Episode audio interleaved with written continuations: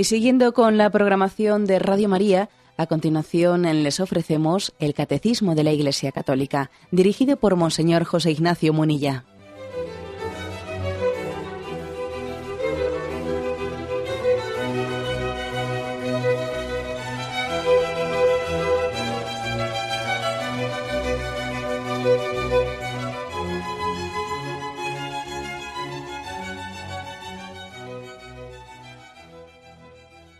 Cordial saludo a todos los oyentes de Radio María. Un día más, con la gracia del Señor, proseguimos el comentario del Catecismo de nuestra Madre la Iglesia.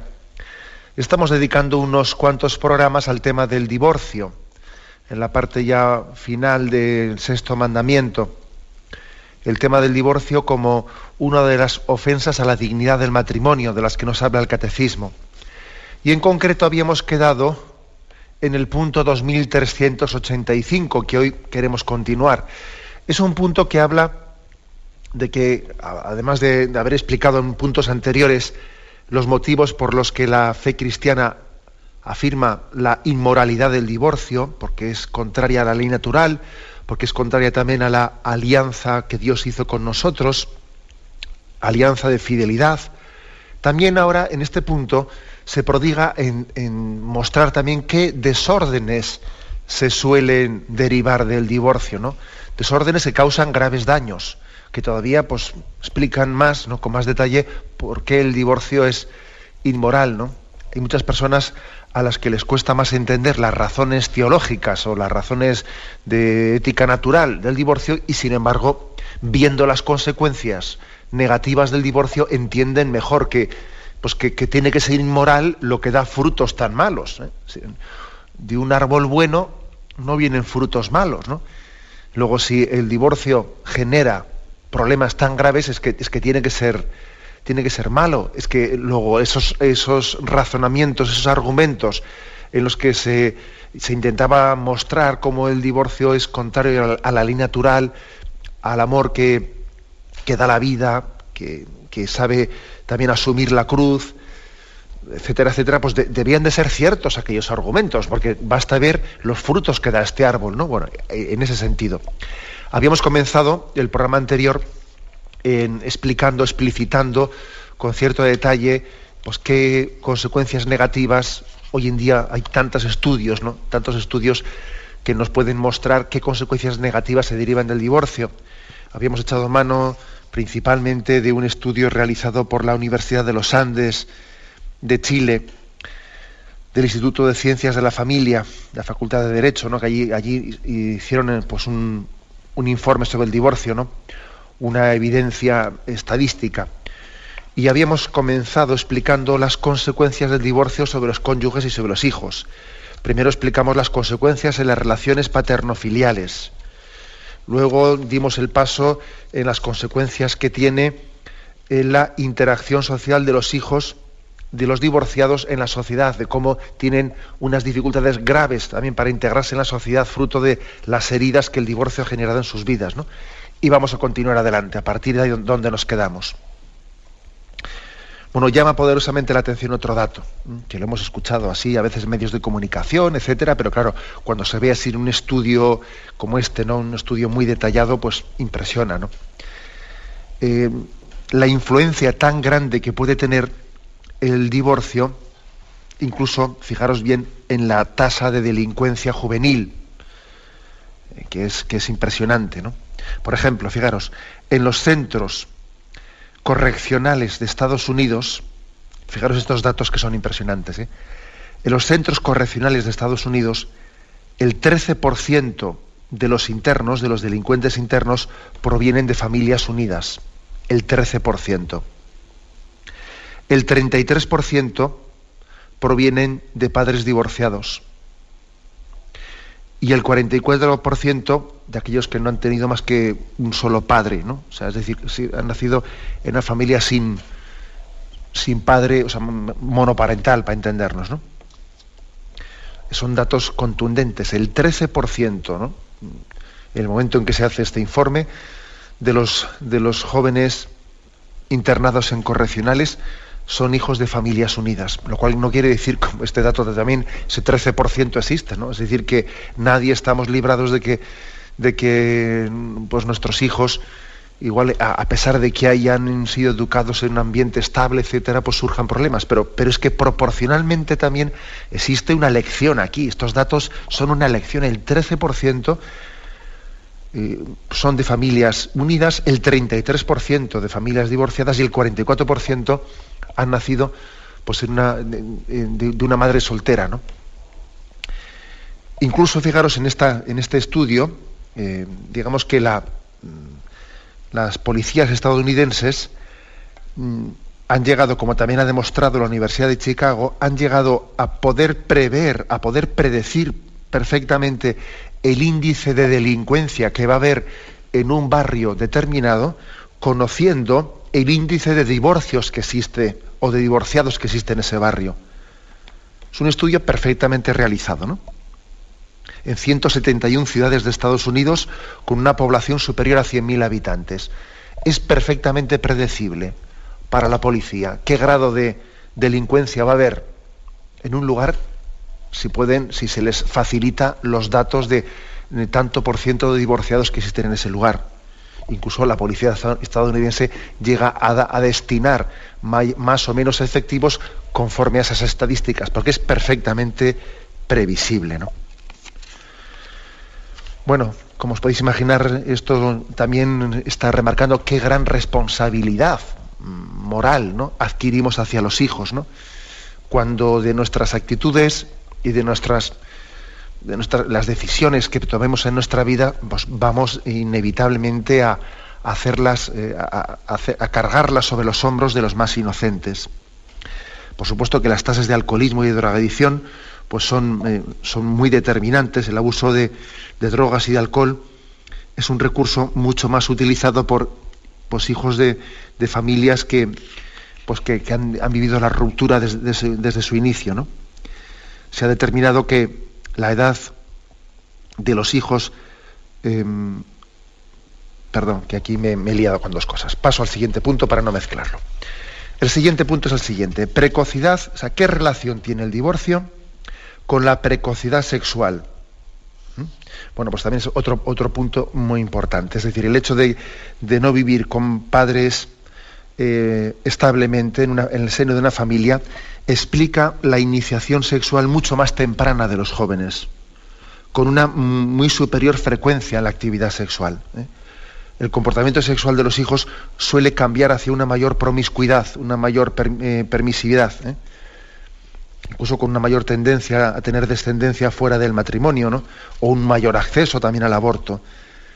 En Gran Bretaña, eh, se tienen estudios muy, muy detallados para poder afirmar que los hijos de padres divorciados tienen hasta tres, tres veces más hijos fuera del matrimonio. Y las explicaciones que, se pueden ofrecer para, dar a entender esto pues, no son muy difíciles de, imaginar. ¿no?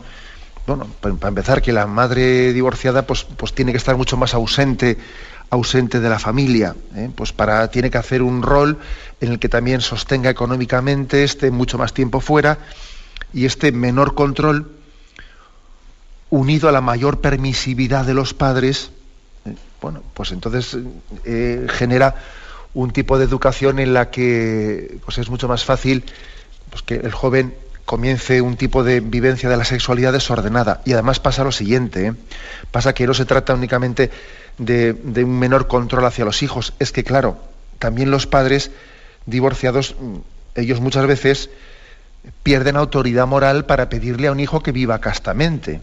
Claro, si resulta que yo estoy metiendo mi amiga en casa o mi amigo en casa y mi hijo comienza a ser consciente de que yo comienzo a tener relaciones con otra persona, a ver qué autoridad moral tengo yo ante mi hijo para pedirle que, o ante mi hija para pedirle que respete y se haga respetar. Pues, pues, pues será muy difícil, ¿no? ¿Mm? Será muy difícil. Es decir, el padre divorciado pierde autoridad moral para pedirle a su hijo que viva en castidad. Bueno, pues este es otro punto determinante, ¿no? Otro más que también se estudia en este estudio, el tema del maltrato infantil. ¿Mm? El tema del maltrato infantil, que es, que es un factor muy relevante, ¿no? en cuanto al maltrato de menores, ya sea físico o psicológico, ¿no? La tasa, fijaros bien, la tasa de abuso sexual en niñas a manos de sus padrastros es al menos seis o siete veces mayor que a manos de sus padres biológicos.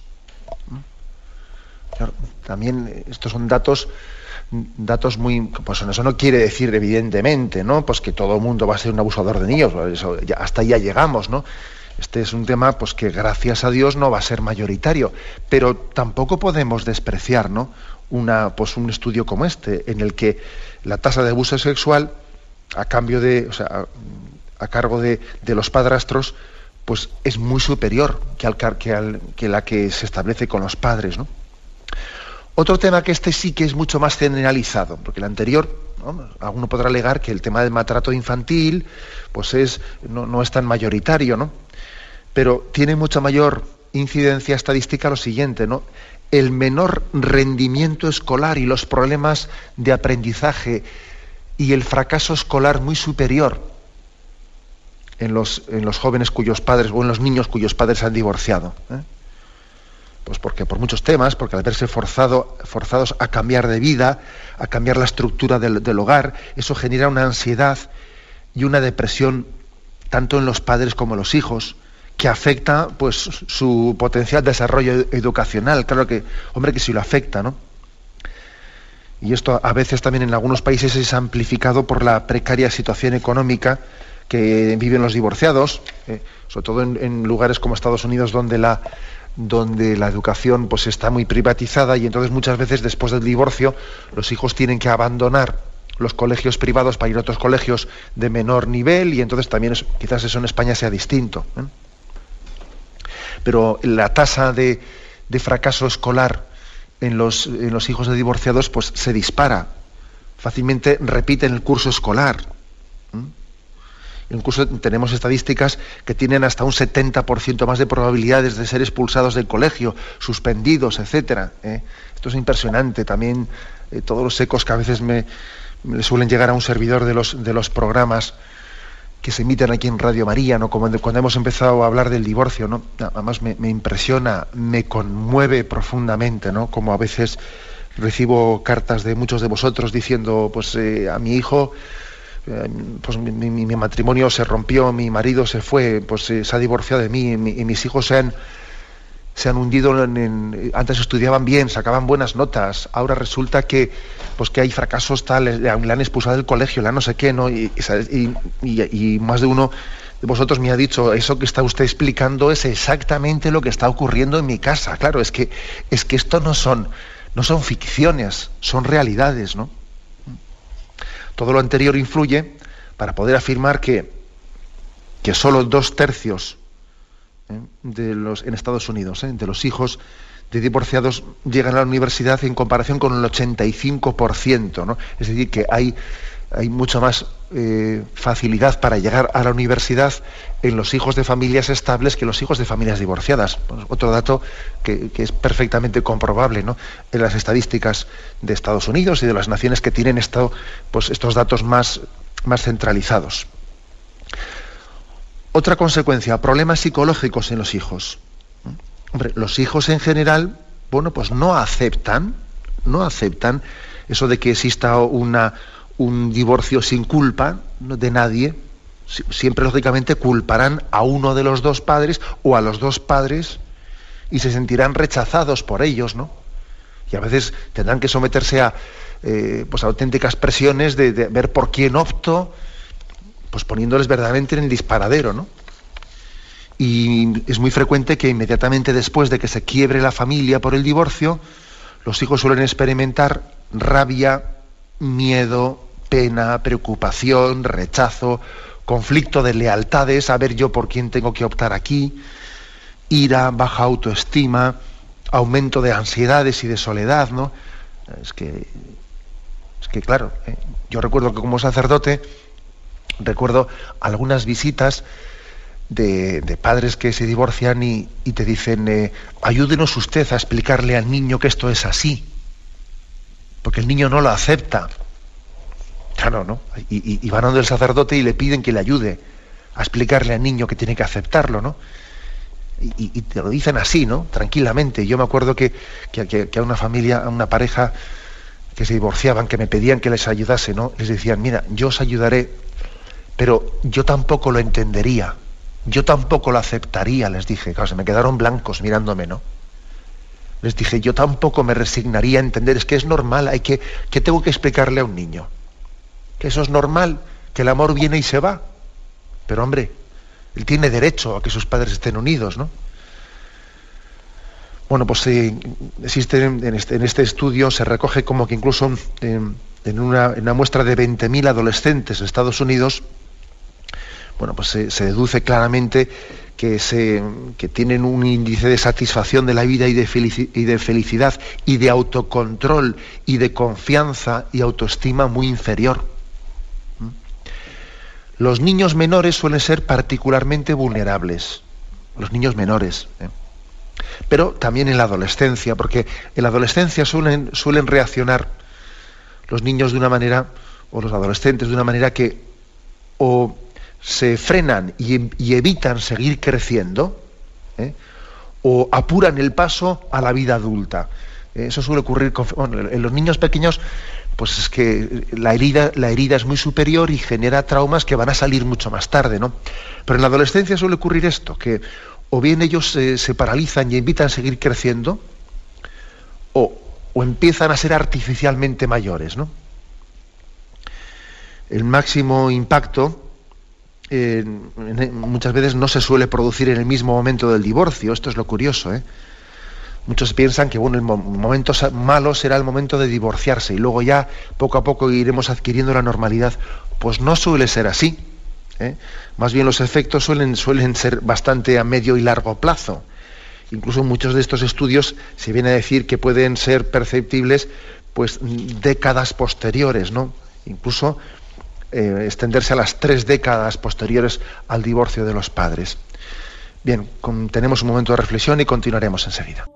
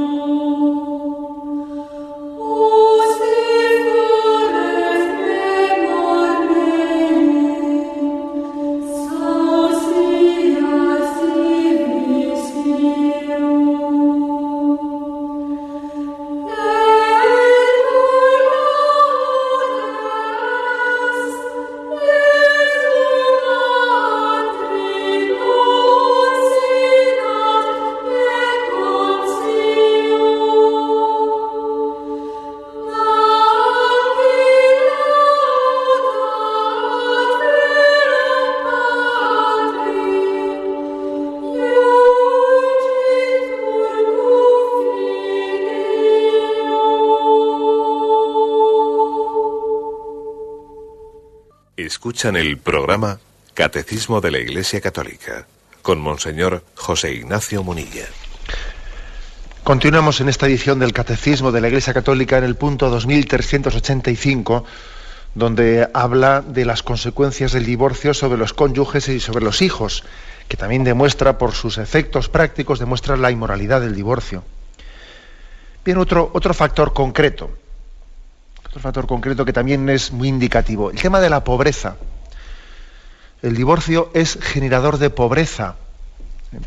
Y no me refiero únicamente a los países como Estados Unidos, donde pues, el hecho de que exista una sanidad que no es pública o el hecho de que exista un sistema educativo privado, etcétera, eso todavía complica mucho las cosas, ¿no? El divorcio en Estados Unidos es un drama, porque claro, eh, pues con mucha frecuencia en cuanto que un matrimonio se divorcia, los niños tienen que dejar un colegio, el colegio privado, ya no pueden tener un nivel de sanidad que tenían antes, porque todo, todo se duplica, hay que mantener dos casas, hay que. Claro, es que el, dinero no, no da para todo, ¿no?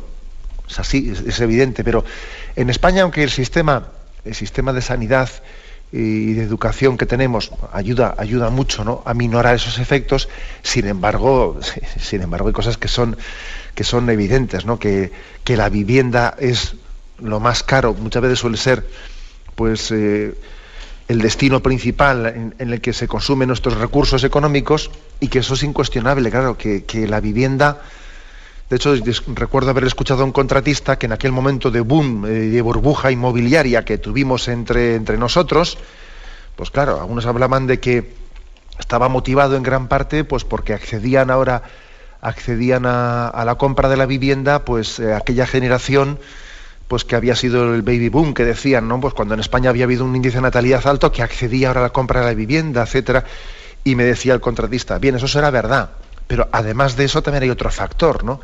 que es el factor de que la cantidad de, el, aumento exponencial de, divorcios. En el año, eh, el año 2006 resulta que en España hay 144.000 divorcios, que se dice pronto, en un año. Claro, pues todos esos tienen otra casa, ¿eh? Otra casa.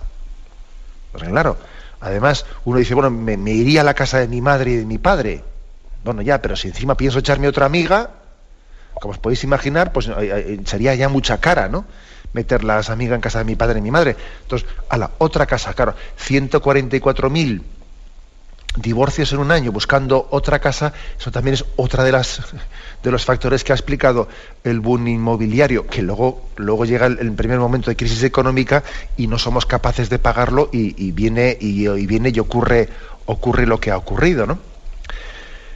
Pero fijaros, es que muy recientemente se hacía, se hizo pública pues, un estudio, eh, se presentó en Madrid, eh, entre, con el, tenía el, título de Familia, Infancia y Privación Social, realizado entre Cáritas Española y la Fundación FOESA.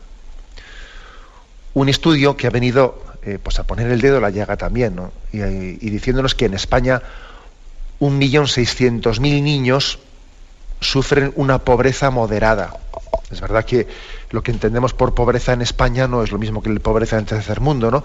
Pero lo que viene a decir es que uno de cada cuatro menores de 18 años se sitúa bajo el umbral de la pobreza relativa. ¿eh?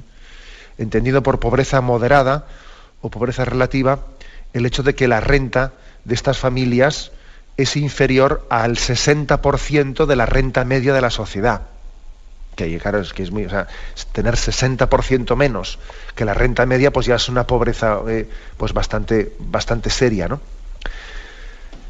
Y estos, estos datos sitúan a España como uno de los países con una de las tasas de pobreza más elevada de la Unión Europea. Y además como el único país de la Unión Europea que presenta una tendencia al alza en los últimos siete años. ¿no? Y entre las causas de esta situación, lógicamente el estudio pues hace, una, hace un, estudio, eh, un estudio bastante complejo, pero entre la causa, ese estudio de Caritas y de la eh, Fundación FUESA, pone también el dedo a la llaga de que los cambios familiares, es decir, las rupturas familiares, pues son una de las causas principales que generan pobreza. ¿no? Las emergencias de los hogares monoparentales elevan considerablemente la probabilidad de tener pues de, no, poder tener un nivel suficiente de ingresos para vivir dignamente. Es, esto en, España, ¿no? En Estados Unidos todavía más, todavía más, ¿no? Un 38% de los hogares de los divorciados con hijos viven bajo el umbral de la pobreza. Todavía peor, porque como digo, allí pues, no existe un sistema tan público como entre nosotros, ¿no? Es otra de las consecuencias también del divorcio, la pobreza. La pobreza que, bueno, que además es que, por supuesto que es peor la pobreza moral que la pobreza material, pero es que muchas veces se dan la mano. Otro, otro efecto más, otro efecto del cual se habla muy poco, ¿no? pero que también da mucho que pensar, ¿no? Fijaros, el hecho de que el divorcio, el divorcio genere en gran parte em, dificultades, eh, dificultades serias en las relaciones de pareja de, los hijos de, vamos, de los hijos de los divorciados. ¿eh? El divorcio tiene efectos de largo plazo, ¿no? Eh, tienen los hijos de los divorciados menor capacidad de relacionarse socialmente y, con mucha frecuencia tienen mucha mayor probabilidad de que sus uniones también matrimoniales pues, sean más frágiles. ¿no? En la literatura especializada se suele hablar de transmisión intergeneracional del divorcio. Sí, sí, este, este término existe. ¿eh? Transmisión intergeneracional del divorcio. O sea, la posibilidad de que los hijos de los divorciados se vuelvan a divorciar es el doble que la de un, hijo de un matrimonio intacto. Que le dice fácil esto. ¿eh? Es, qué duro es que yo a mi hijo le, le, transmita pues esta especie de mal moral, ¿no? que él tenga más facilidad de divorciarse porque yo también me, divorcié. Fijaros qué estudios hay aquí. Si los progenitores de ambos, mm, de ambos padres ¿no? son divorciados, entonces el riesgo de divorciarse del hijo aumenta hasta un 620% en los primeros años del matrimonio. ¿Mm? Son datos de Estados Unidos. Como sea hijo de divorciado y de divorciada, en los primeros años de matrimonio tiene un 600%, 620% eh, mm, más de probabilidades de divorciarse. Luego ya desciende hasta, hasta un 20% más en, los, en, los, eh, en, las décadas posteriores. ¿no? Pero vamos, que, son datos tremendos. ¿no? ¿Cómo se explican? Bueno, pues es que es complicado, pero una actitud más abierta hacia el divorcio, contraen un matrimonio con menos compromiso, sin creer en la, en la idea de un matrimonio para toda la vida, con menor dificultad en acudir al divorcio, se han, se han enfrentado a malos modelos de, relaciones interpersonales en su casa, tienen menos confianza en su, en su relación, ¿no? Incluso también ellos han, han vivido muchas mayores conflictividades en, su, en, sus hogares, ¿no? Muchas mayores conflictividades. Y, es, es, curioso que a veces reproducimos lo que odiamos.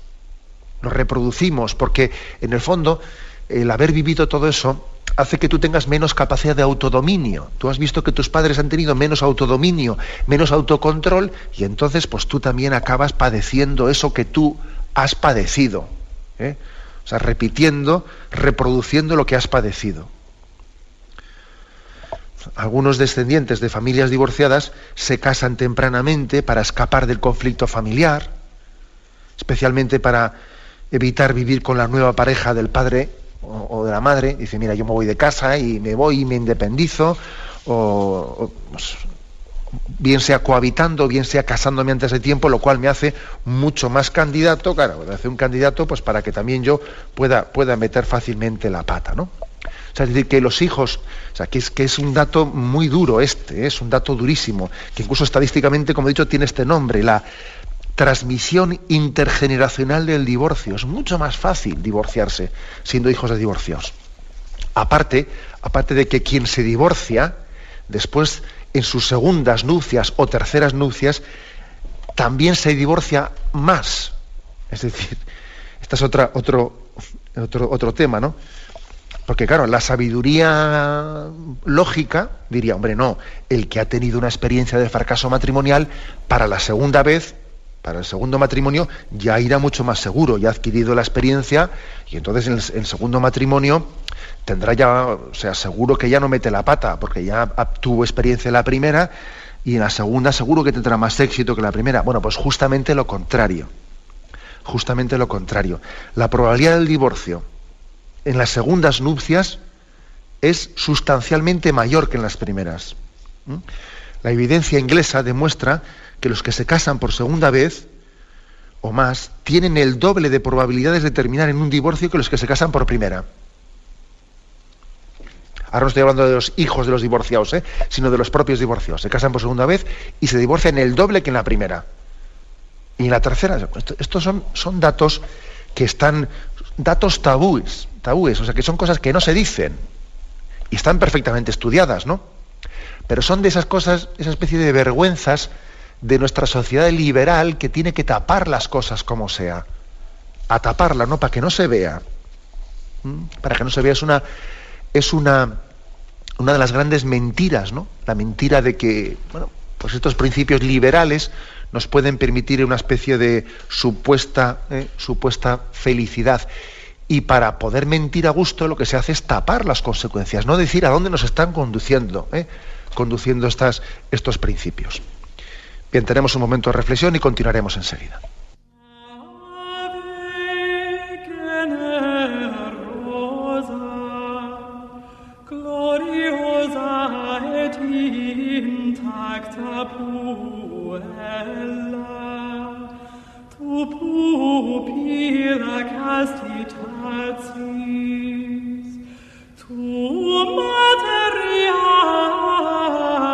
sanctitatis quae Deo placuit.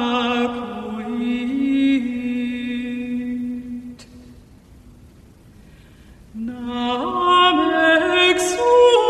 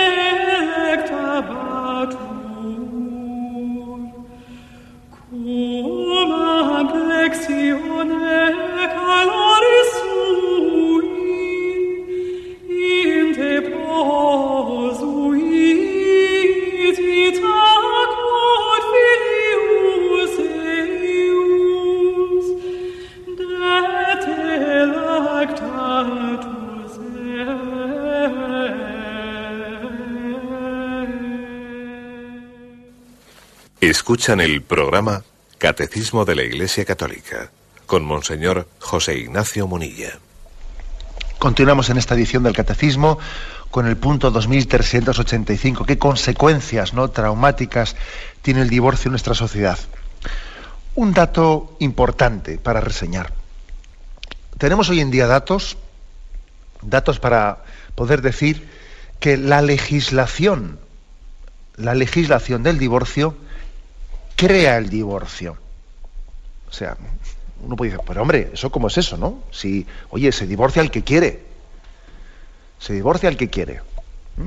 Como el otro día me dijeron a mí en un debate, estuve en un debate sobre el tema del aborto en una televisión, y entonces me dice, no, pues alguien que estaba en el debate me dice, me dice, oiga, aquí no se lo obliga a nadie a abortar, ¿eh? Aborta el que quiere. Sí, y le dije yo, sí, ¿y al niño se le pide permiso? O, o el niño se le impone el aborto. ¿eh? Bueno, pues cambiando, ¿eh? cambiando el tema, pero aquí uno de los argumentos principales que se ha dicho es el siguiente. Vamos a ver, eh, es que la legislación divorcista es necesaria porque es tutelar, dar un marco a una realidad, ¿no? O sea, no se puede, un Estado tiene que dar marco a una realidad. Entonces, bueno, pues en el año 1981, en vísperas de la introducción de la ley del divorcio en España, el que entonces era ministro de Justicia en España, Francisco Fernández Ordóñez, pues él afirmó sin titubeos que había 500.000 parejas, medio millón de parejas que estaban esperando la ley del divorcio como agua de mayo, dijo él esa famosa frase, como agua de mayo, para formalizar una ruptura que ya, que ya estaba producida en, en sus familias. Tenían que formalizarla, ¿no? Bueno, y cometió un pequeño error de cálculo, porque el número total de parejas que solicitó el divorcio en los dos años siguientes en los dos años siguientes a la aprobación de la ley no llegó ni al 7% de sus pronósticos. Tú fíjate bien, ¿eh? o sea, que es que él hablaba de, una supuesta ¿eh? necesidad y demanda social que luego no existía por ningún lado, ¿no? Y, algo parecido pasó con el tema de la interrupción del embarazo, ¿eh? que se nos habló de que había que dar un marco legal, se dijo literalmente a los 300.000 abortos anuales clandestinos que se calculaban que tenían lugar en España y sin embargo al día siguiente de la, eh, perdón, al año siguiente de la despenalización se registraron 467 abortos legales en España. Decían que había 300.000 clandestinos. 300.000, ¿eh? Se dijo esa frase que está en los periódicos. Y cuando se legalizó hubo 467 el primer año. ¿eh? Eso sí, a partir de ahí, pues tanto el divorcio como el aborto fueron creciendo en España hasta los, fijaros, de esos 467 abortos el primer año se han llegado a los 112.000 del año pasado, ¿no? Y, y pocos, esas pocas parejas ¿no? que accedieron al. Además que se supone que estaban esperando, que, estaban rotas desde siempre y que habría una cola tremenda para legalizar su situación, ¿no? Bueno, pues el caso es que ahí había poquísimas y ahora hemos llegado, pues el año 2006, a 144.000 divorcios en España, ¿no? O sea, paradojas de la vida. ¿eh? Aquellos datos que se ofrecieron a la opinión pública como estimaciones de una realidad falseada, acabaron siendo vaticinios de la degradación moral que estaba por llegar. ¿no? Lo cual demuestra que las políticas familiares no se limitan a dar un marco legal a las realidades sociales con las que se encuentran, sino que las generan activamente. O sea, es así, las políticas familiares generan la realidad, ¿no? no le están dando un marco legal, ¿no? Es, mm, es así, ¿no? Y de, la, de la misma manera, acordaros también que cuando aquí se habló de la introducción de la introducción del matrimonio homosexual en España, pues la vicepresidenta del gobierno habló, vamos, con toda, con toda tranquilidad en, una rueda de prensa después de un consejo de ministros de que había que dar em, pues un marco legal para los cuatro millones de homosexuales que existen en España. Y dicen, bueno, cuatro millones, pero vamos a ver, ¿de, dónde salen esos, esos datos? Es decir, es muy frecuente que se recurra a, a manipular los datos, a, manipularlos como una, como una fórmula de, de sentirse eh, pues, justificado eh, socialmente para poder hacer una determinada política. Cuando, cuando pones una, es la propia ideología la que ha llevado a falsear los datos. ¿eh? Es curioso eso, ¿no? Y además, bueno, ¿qué, ¿qué, tipo de política familiar tenemos, ¿no? Cuando por una parte se facilita el divorcio de manera que el matrimonio se devalúa en la práctica a mera condición de pareja de hecho, porque es así, o sea, es decir, con ese tipo de divorcio express que existe en España, pues el matrimonio en el fondo es una pareja de hecho. ¿eh? Y por otra parte se eleva a la categoría de matrimonio uniones como a las de una pareja homosexual que, serán son una pareja de hecho. O sea, a la pareja de esa de hecho tú le elevas a matrimonio y al matrimonio le desciendes a la pareja de hecho. ¿no? Estamos ante una especie de política de la pisonadora donde se iguala todo, pero por abajo, no por encima. Todo queda igualado, ¿no? Bueno, pues este es otro, otro punto de reflexión. ¿eh? Es decir, las, las legislaciones crean, ¿eh? crean la fragilidad del matrimonio, la provocan, la provocan, le hacen más vulnerable. Hace más vulnerable. Esto es importantísimo. Podemos decir hoy que, que, el divorcio es una losa, es una de las cosas que más hace sufrir, que más sufrimientos genera. Eh, es decir, que se constata que el bienestar, el bienestar eh, ha sido verdaderamente de, las sociedades occidentales, que se supone que nunca hemos tenido tantos medios económicos pues para, para poder vivir bien, ¿verdad? Bueno, pues fíjate tú por dónde que estamos en un, en un momento en el que eh, la abundancia económica que ha podido tener ¿no? pues el, final del siglo XX y el comienzo del, del, XXI se ha visto totalmente condicionada por los sufrimientos de la, de la, ruptura, de la ruptura de la familia. Y además, digamos que ha surgido, ha surgido una cultura que es una especie de, bueno, pues terapia de la autoestima, ¿no? Que aquí lo importante es, vamos a ver si nos intentamos sentirnos a gusto con nosotros mismos, ¿no? Es, es, el movimiento, movimiento liberal que entiende la felicidad como sentirme a gusto conmigo mismo, ¿no? Terapia de autoestima. Y con estos nuevos valores, el divorcio, pues deja de ser la salida a una situación insostenible, que eso siempre ha sido, eso siempre lo ha afirmado eh, también la, eh, la religión católica hablando de que la separación, la separación, pues puede ser eh, la salida a una situación insostenible, pero claro, el divorcio es otra cosa, es deja de ser la salida a una situación insostenible para convertirse en la respuesta inmediata a la insatisfacción. Me siento insatisfecho, no me siento a gusto conmigo mismo. La idea de que deben hacerse todos los esfuerzos posibles por el bien de los hijos es sustituida por la contraria. Por el bien de los hijos es mejor divorciarse. Fíjate tú, ¿cómo, se puede uno engañar a sí mismo diciendo eso? En los últimos 30 años, pues hemos, en estos países occidentales donde se ha introducido el divorcio, se ha intentado explicar a los niños por qué se divorcian sus padres. Los niños tienen que entender que el amor es algo que viene y se va, y hay que explicárselo tú. Mira qué gracia. Es que mira, el amor de papá y mamá viene y se va, ¿no? Tú tienes que entenderlo, ¿no? y muchos psicólogos y pedagogos han fomentado películas, literatura infantil, series televisivas en las que se han, se han invertido las viejas reglas no morales. Los padres ya no son los que imponen las normas, sino los que las rompen. Fíjate tú. O sea, un niño tiene que ver que sus padres son los que rompen las normas, ¿no? Los padres no son aquellos de quienes cabe esperar soluciones, sino problemas. Claro, un niño dirá, ¿yo para qué tengo padres? ¿Para que me para que me causen problemas. Y en este panorama los adultos ya no son presentados como un punto de referencia y apoyo, sino como los sujetos a los que los niños tienen que comprender y ayudar. Es que hay que ayudarle a papá y a mamá, porque claro, porque fíjate qué problemas tienen, tienes que comprenderles, tienes que... O sea, es terrorífico, terrorífico como acudimos a los niños, ¿eh? queriendo en ellos que, sean una especie de colchón afectivo para que me ayuden, porque el, matrimonio nos va mal, y entonces estamos acudiendo a ellos pidiéndoles una ayuda que, que les está asfixiando, ¿no? ¿Mm? Y estas llamadas a que los niños se comporten como adultos, en el fondo solo sirven para tranquilizar y justificar ¿no? nuestra conciencia indebidamente. Los niños no tendrían por qué estar ¿eh? ellos aliviando a los padres que tienen problemas como ocurre con frecuencia, pues tras estas experiencias liberales ¿no? que hacen tanto daño, en algunos lugares, claro, no, entre nosotros, que nosotros vamos, es que vamos a, vamos, todavía tenemos que, yo diría, llevarnos muchos cachetes y ser muy humildes para aprender de ellos, ¿no? Pero en muchos lugares, como Estados Unidos, han ido sacando consecuencias de su experiencia liberal, ¿no?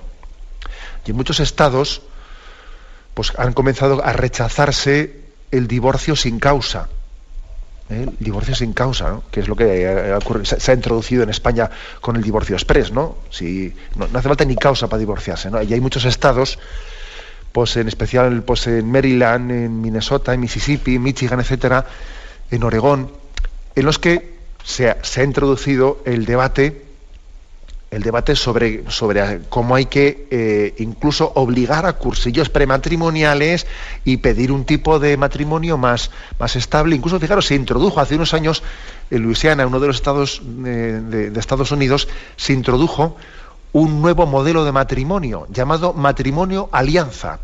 ¿eh? Y desde ese, desde, vamos, esto lleva unos años, creo que son ya unos 8 o 10 años allí en Luisiana, ¿no? Que consiste en que uno puede elegir entre el matrimonio estándar, con facilidad para divorciarse, o un modelo superior, que se llama matrimonio alianza. ¿Quiere usted elegir un modelo de matrimonio en el que sea, en el que usted mismo se lo ponga más difícil para poder divorciarse? ¿Eh? Con condiciones mucho más severas para divorciarse, ¿no? Es curioso, ¿no? Es curioso que después de las experiencias liberales, después se llegue a estas cosas, ¿no? Venga, en Luisiana tienes que elegir entre matrimonio, no entre matrimonio por el civil y por la iglesia, no, no, sino entre matrimonio estándar o matrimonio alianza, le llaman, ¿no? O sea, es decir, que es que ha hecho falta en Estados Unidos que anualmente un millón de niños sufran la ruptura de sus familias para empezar a tomar alguna medida. O sea, han descubierto que el divorcio no es un derecho individual, que es una losa, es que es una losa para la sociedad, ¿no? Por lo tanto, sería inteligente que nosotros fuésemos en este sentido, en, este, en esta dirección y no en la contraria, ¿no? Las autoridades deberían de fomentar una política de estabilidad familiar promoviendo medidas educativas y legislativas tendentes a aumentar el sentido de la responsabilidad del matrimonio y no lo contrario, ¿no? Que es, que, justamente eh, nosotros hemos cogido, hemos emprendido el camino contrario. Bueno, fijaros bien, ¿no? Yo creo que lo que quiero decir es que hay una cultura del divorcio. Hay una cultura del divorcio, que es una losa. En el fondo, el divorcio, el divorcio es la expresión social de una mm, sociedad divorciada con Dios, consigo misma. Estamos divorciados, estamos rotos interiormente. Entonces, como estamos rotos interiormente, porque hemos roto la alianza con Dios, entonces no nos aguantamos unos a otros. Pero ¿cómo nos vamos a aguantar uno a otro si no me aguanto a mí mismo? Vamos a ver. ¿Y cómo me voy a aguantar a mí mismo si no tengo la relación de alianza con Dios, que es mi Padre? O sea, la cultura del divorcio traslada al exterior, a las relaciones ¿no? de pareja, el drama interior. Por eso los divorciados cuando vuelven a casarse por segundas se divorcian más. Y cuando se casan por tercera, más. Porque están huyendo de un problema ¿eh? interior que es que estamos interiormente fracturados. Y necesitamos la reconciliación, ¿no? La conversión interior. Si al final esto es un problema de conversión, estamos en lo de siempre. Si al final siempre llegamos a la misma conclusión. ¿eh? Bueno, pues como veis, este punto 2385 al que hemos querido dedicarle dos, días, la exposición del catecismo, pues eh, es que, claro, es que es descender a la práctica y desenmascarar el drama, desnudarlo, ¿no? Y ver, fíjate, de un árbol enfermo, qué consecuencias se derivan, ¿no? Luego, qué importancia tiene la unidad, la alianza, ¿no? La estabilidad del matrimonio. Lo dejamos aquí y damos paso a la intervención de los oyentes. Podéis llamar para formular vuestras preguntas al teléfono 917-107-700. 917-107-700.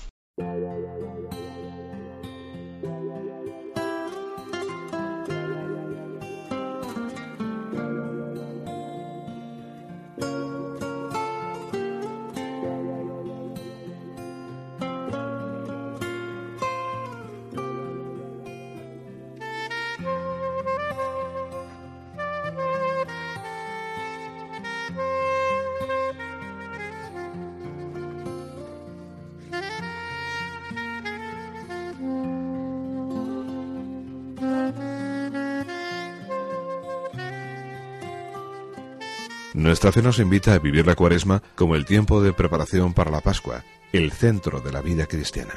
Un tiempo basado en tres pilares, oración, penitencia y limosna. El Señor nos pide un corazón nuevo, desprendido y preparado para renovarse en Él. Vamos a salir al encuentro del hermano para servirle. Unidos llegaremos hasta la cruz, la verdadera plenitud. Vive la cuaresma con Radio María. Ora con nosotros y aporta tu limosna al proyecto evangelizador de la Madre para que todos los hermanos alcancemos la meta pascual. Ingresa tu aportación en cualquier sucursal del Banco Popular o en sus filiales en la cuenta de la Asociación Radio María. También puedes hacerlo por transferencia bancaria, giro postal o cheque a nombre de Asociación Radio María, enviándolo a Radio María, calle Princesa número 68, segundo E, 28008 de Madrid. Cuaresma en Radio María. Camino a la Pascua.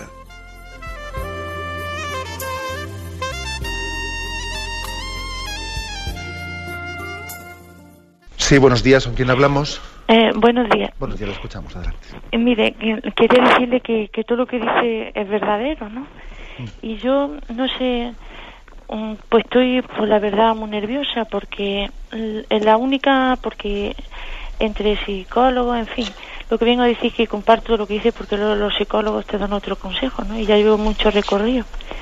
Y mi hija pues está recibiendo estos problemas y es desde que estuvo en, empezó en el instituto. Bueno, soy separada, le digo, hace ya...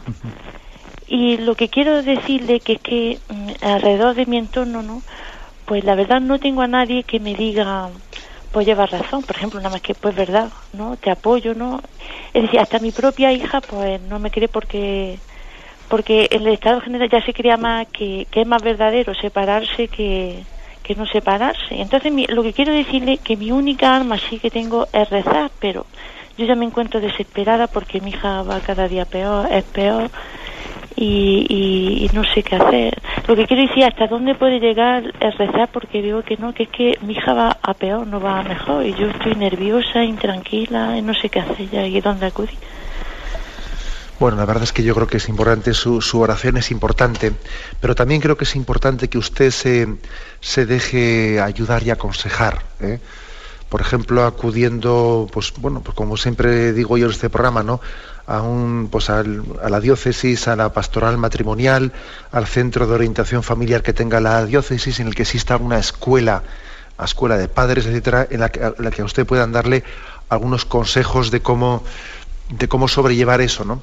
Eh, esa situación en la que pues, su hija puede tener una cierta rebeldía, eh, justificarse un poco en lo ocurrido, usted puede tener peligros, el peligro de intentar poseerla, de intentar desahogarse, es decir, eh, usted tiene una serie de riesgos, fruto también de, digamos, de la herida que ha sufrido, mm, que le dificultan también la comunicación con su hija.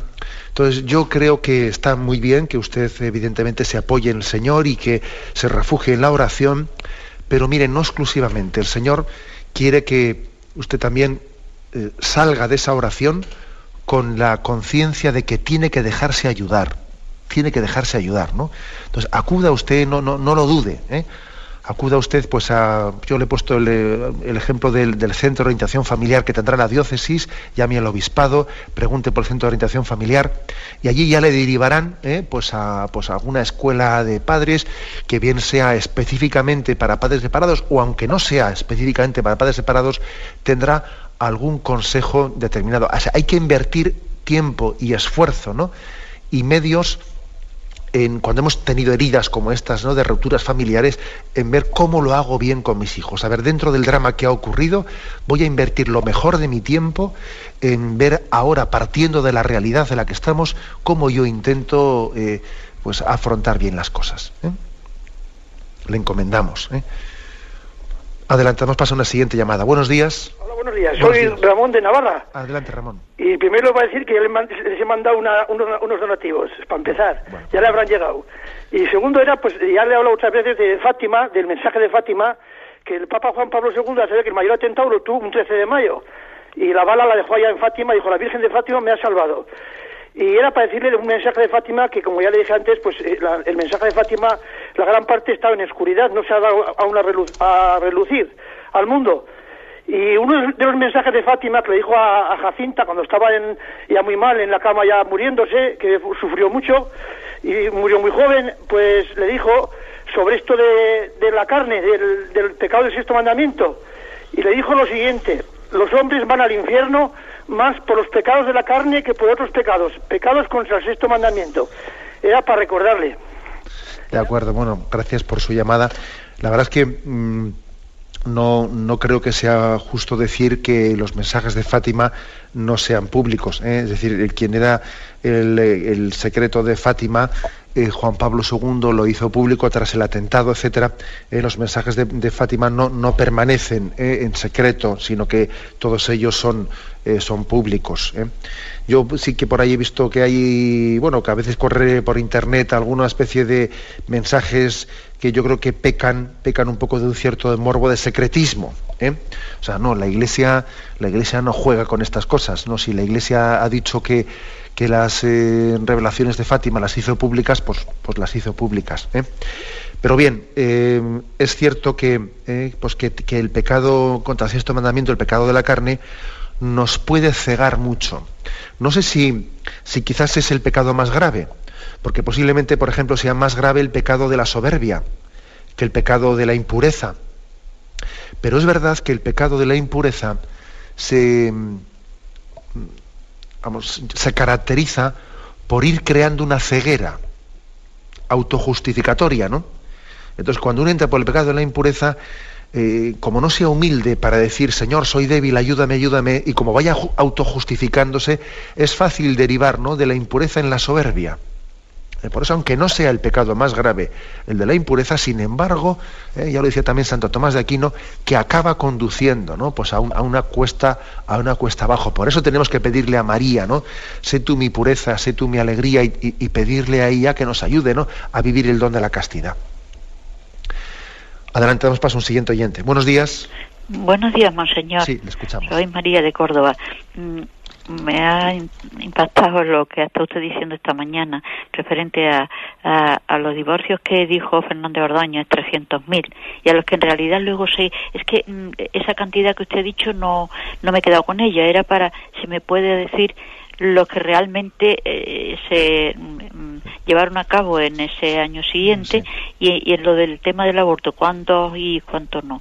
Es que, mm, de verdad, padre, eh, monseñor, este tema de, del aborto es que entre gente muy religiosa, eh, la ves que están muy recelosas, ¿no? Y, o sea, mm, recelosas, que no llegan a verlo tan claro, que no sé si porque eh, en fin, eh, quizá hay una serie de motivos, pero en fin, yo le, agradecería que me dijera esto, mm, estos datos porque me interesan, porque yo para poder mm, defender, o sea, para poder decir la realidad.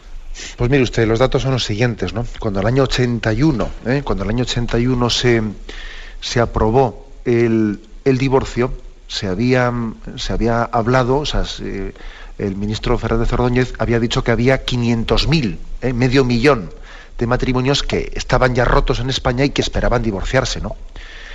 Y en los dos años siguientes, en los dos años siguientes, no en uno, sino en dos, eh, se divorciaron 35.000, es decir, un 7% un, un 7%, ¿no? Que, que, dice uno, pero bueno, además en dos años, no en uno, sino en dos, ¿no? que ya había tiempo suficiente para que todos los que llevaban sin divorcio en España no sé cuántas décadas, bueno, pues resulta que, eran esos los que eran, ¿no? los dos años siguientes. ¿no? Con el aborto ocurrió lo mismo, ahí se, se, daban, se hablaba de la clandestinidad, la clandestinidad, que la gente tenía que ir al extranjero a divorciarse y que los abortos se realizaban en condiciones eh, penosas. Bueno, pues resulta que el primer año de divorcio, perdón, el primer año de aborto, hubo 468 abortos. 468. Ahora, desde los 468 hasta los 112.000 del año pasado, no hemos hecho más que crecer. es decir, de los 300.000 supuestos clandestinos que había, fueron 468 el primer año, ¿no? Y, bueno, y hemos ido generando un problema, ¿eh? generándolo continuamente, ¿no? Esta es una estrategia muy frecuente, ¿no? La estrategia de la manipulación, en la cual entran en juego los medios de comunicación por eso es tan importante, ¿no? Pues eh, Radio María. Y por cierto, quiero darle gracias a Dios públicamente, vamos, lo digo emocionado, ¿eh? Darle gracias a Dios públicamente por la concesión, que sabéis que el viernes finalmente se le ha concedido a Radio María la frecuencia de Madrid, que tanto estábamos pidiendo, por la que estábamos rezando, por la que se juntaron en España un millón y pico de firmas, el viernes se ha producido un gran milagro, que me parece que es el milagro de David frente a Goliat, ¿no? que sin padrino político de ningún tipo y sin, y sin untarle a nadie ni un duro y sin tener, o sea, siendo, siendo, pues eso, ¿no? La onda de David, Radio María, haya conseguido que, que la frecuencia haya sido concedida por el gobierno de Madrid, ¿no? Entonces también quiero, quiero decir la importancia de los medios de comunicación, la importancia de Radio María, para decir cifras como estas que estamos diciendo ahora mismo, que son tabúes, que es que esto no se dice en ningún lado, ¿no?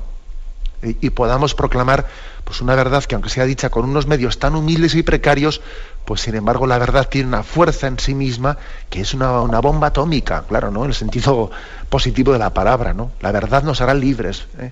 Aunque sea dicha con un medio tan humilde y sencillo como el de Radio María. Por eso también quiero darle públicamente gracias a Dios y a todos los que han colaborado, ¿eh? a todos los que habéis colaborado ¿eh? en que esa concesión haya sido posible. Me despido con la bendición de Dios Todopoderoso, Padre, Hijo y Espíritu Santo. Alabado sea Jesucristo.